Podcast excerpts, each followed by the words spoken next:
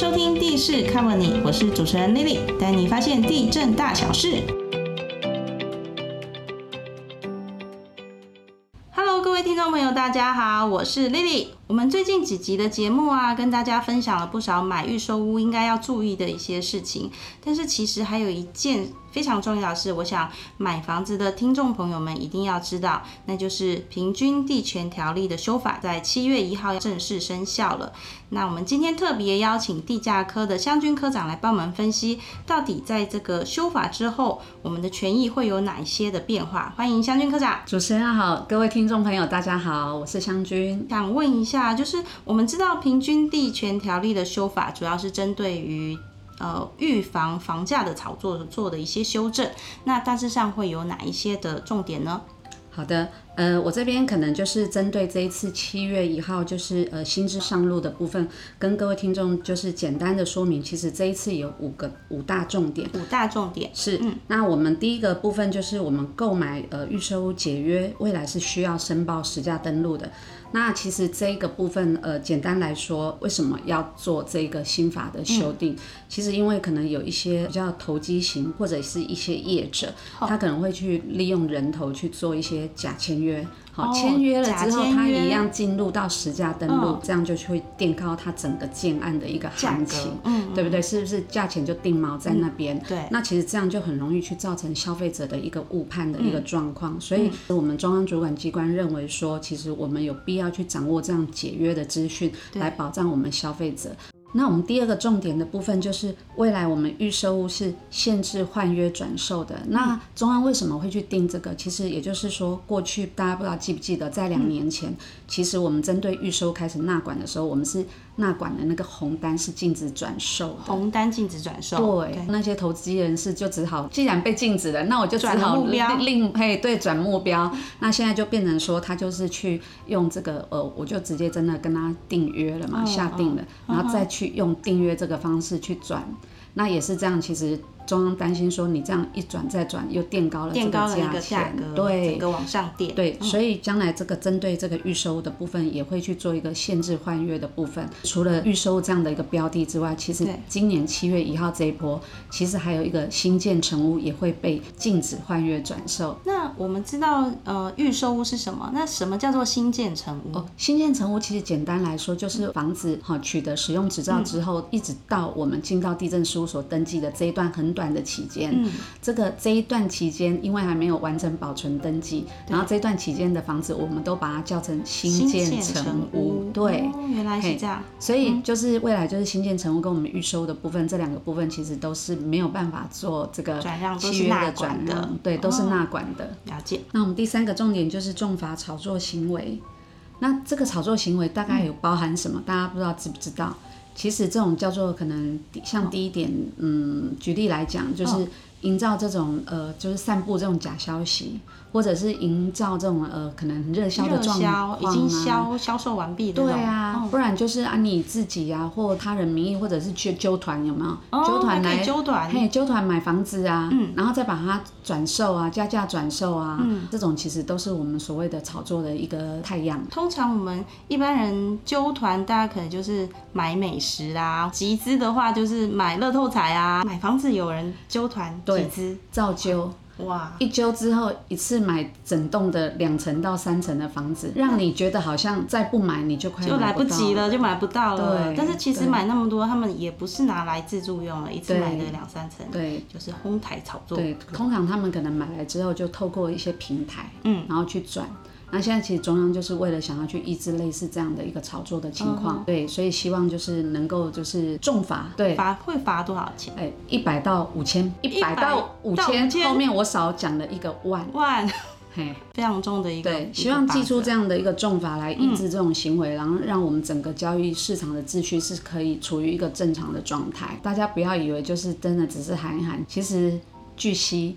其实我们临近的那个好朋友的县市哈，北部的县市吗？对对对对对，就只能到这里了哈，就是已经有开出了第一张的单子一百万，第一张一百万是真的开发下去了。对，那希望大家不要以身试法。对，再来我们修法第四个重点就是建立。检举奖金制度。那其实这个就是我们所谓的吹哨子条款吹啊。吹哨人条款，对呀、哦那因为我们刚刚不是提到那个炒作的部分吗？其实炒作的部分，因为现在可能因应这种新时代的那种手法，有没有？嗯那可能很多的炒作行为其实都蛮科技化的啊。对，有时候不是我们对，有想象得到的一些一些手段，是、嗯可能公部门比较没有办法直接的去掌握炒作的这个情况，嗯所以可能必须要透过这样子的一个诱因，诱因，对诱因，诱因，对嗯吹哨人的诱因，哈，来帮协助我们政府部门去把这种事情揪出来。嗯对，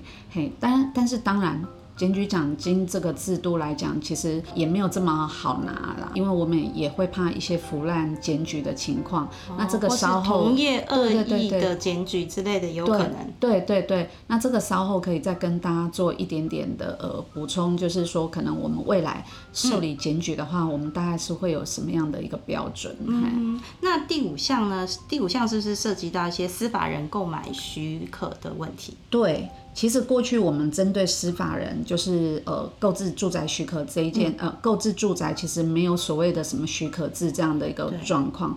那其实这一条为什么中央会去立这个法？因为你们想嘛，其实司法人怎么会有住的需求？对啊，司法人一间公司为什么需要有住宅？对这件事情，对嗯，嘿，那中央就是也有去调查，就是这几年来，其实司法人他们呃持有的这种住宅类的房屋哦，嗯其实是逐年的在攀升，因为这样子其实就会整体去影响到真正有买居住住的需求的对需求的这种供给的这个部分，嗯，所以也就是因为这样，中央觉得说也是有必要去立这个法。诶，那为什么司法人会需要一些住宅？过去有看过新闻是讲说可能会拿来做招待所之类的。司法人的住宅需求是大概是什么？大概他们其实持有这种住宅类的房屋，简单来说，他们其实就是为了节税，或者是做一些资产的一些规划。对规划，哦是但是这样子会影响一般大众是可能在房屋需求上的一些供给的问题。可以，没错。这次的修法重点有这么多项，那哪一些部分是我们一般民众应该要特别注意、特别留意的？刚刚那个限制换约转售的部分，还是可能要提醒一下我们的听众。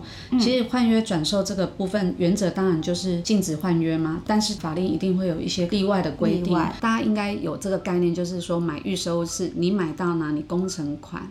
付到哪里？对，付嗯到哪里？但是万一我们签了约之后，我们遭逢了一些变故之后，我们可能负担不起这样的一个费用，诸如此类的这样的一个情况，其实中央有去做一些考量，所以有六种情形其实是可以去跟地方政府。那在新北市的地方政府就是我们地地震震局可以来跟我们申请，就是哎，你符合中央讲了，就是六种的情况。嗯第一种就是哎，你是非自愿性的一个离职，已经达哦六个月以上。六还要六个月以上。对，第二种的情况就是，哎，可能罹患了重大的一个疾病啊，哈、伤病，然后或者一些特定病症，然后需要六个月以上的全日的照顾。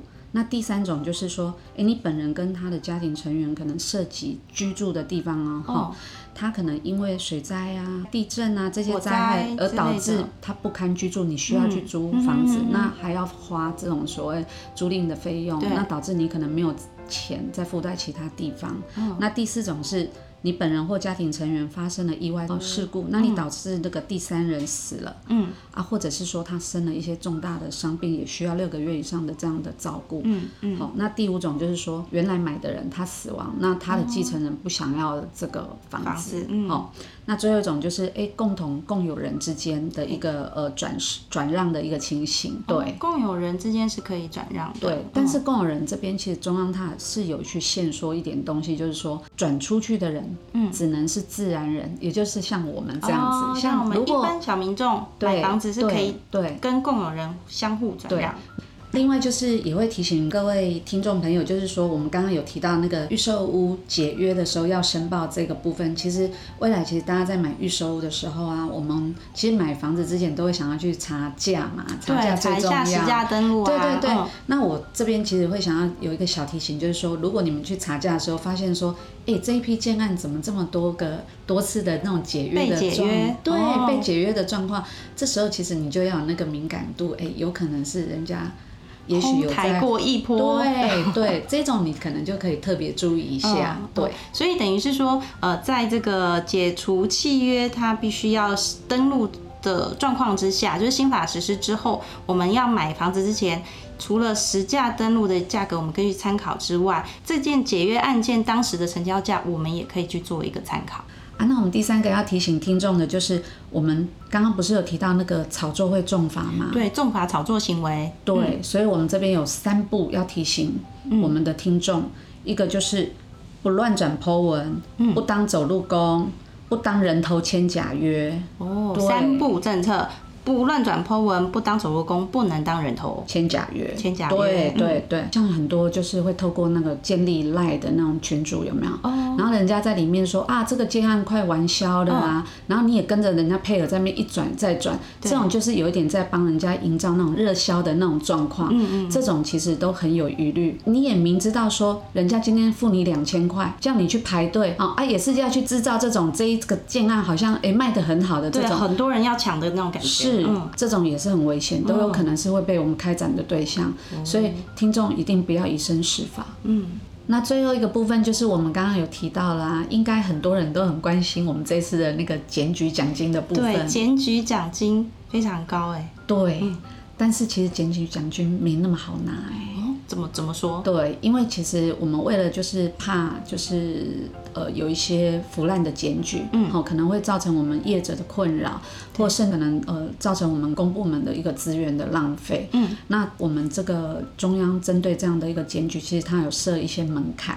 哦，有对门槛，对，有门在槛。首先就是你检举人一定要采实名制，实名检举，对你。匿名我们不收，嗯嗯，对，再来就是说，你针对整个呃炒作太阳的人事、实地、物这些，你都必须要提出很具体的事证。人事实地物都要有实际的证据。对，嗯，而且这个证据，如果说你是在公开的地方，对大家都看得到的，都不算，这个不算哦。都不算。这个不对算对对嗯。还有一种情形，我公部门比你早查到的也不算。哎，那像我们地震局是主管机关啊，我们先知道了，我们也可以当吹哨者嘛。哎，问到重点哦，看来大家都很想拿奖金。如果我们是因为行使这个公等于就是公权力的公务员不能检举的，对，包括他的配偶，还有他的呃我们三亲等以内的亲属都是被排除在外的。是是是是，我们还真的会公正公平公开。对，没有不公开。我们这种案子一定是采保密制度的在查，因为我们要保对这个可能检举人要采一个最高的一个保密的对保护的机制。是是是，所以我们这个其实就会就设下一些可能在我们查证过程中都是会采秘密型的处理。对。哦。那另外一种情形就是，如果你拿的那个市政啊是未变造的，被我们发现，我们是移送检调。好，所以大家千万不要为了拿奖金去做这样的一个事情。对。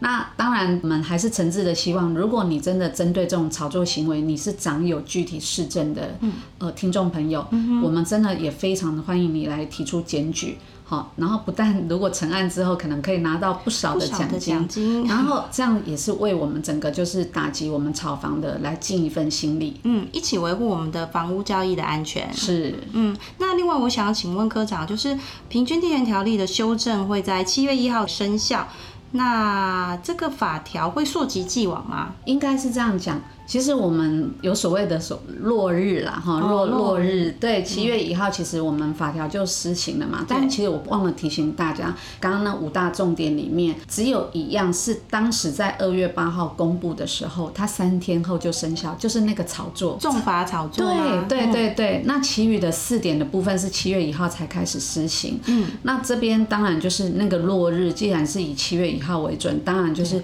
其实我们六月三十之前的，好。当然就是不在这一次的榜的范围内，对、哦，原来是这样。嗯听完湘军科长的分析啊，要提醒大家，现在已经是七月喽，所有的法条都已经正式上路。如果真的有购物需求的听众朋友们，下手前这要三思哦。好啦，我们今天的节目就到这边，谢谢湘军科长的分析，谢谢。也喜欢我们的节目的话，请给我们五星好评还有订阅，我们下集再见喽，拜拜，拜拜。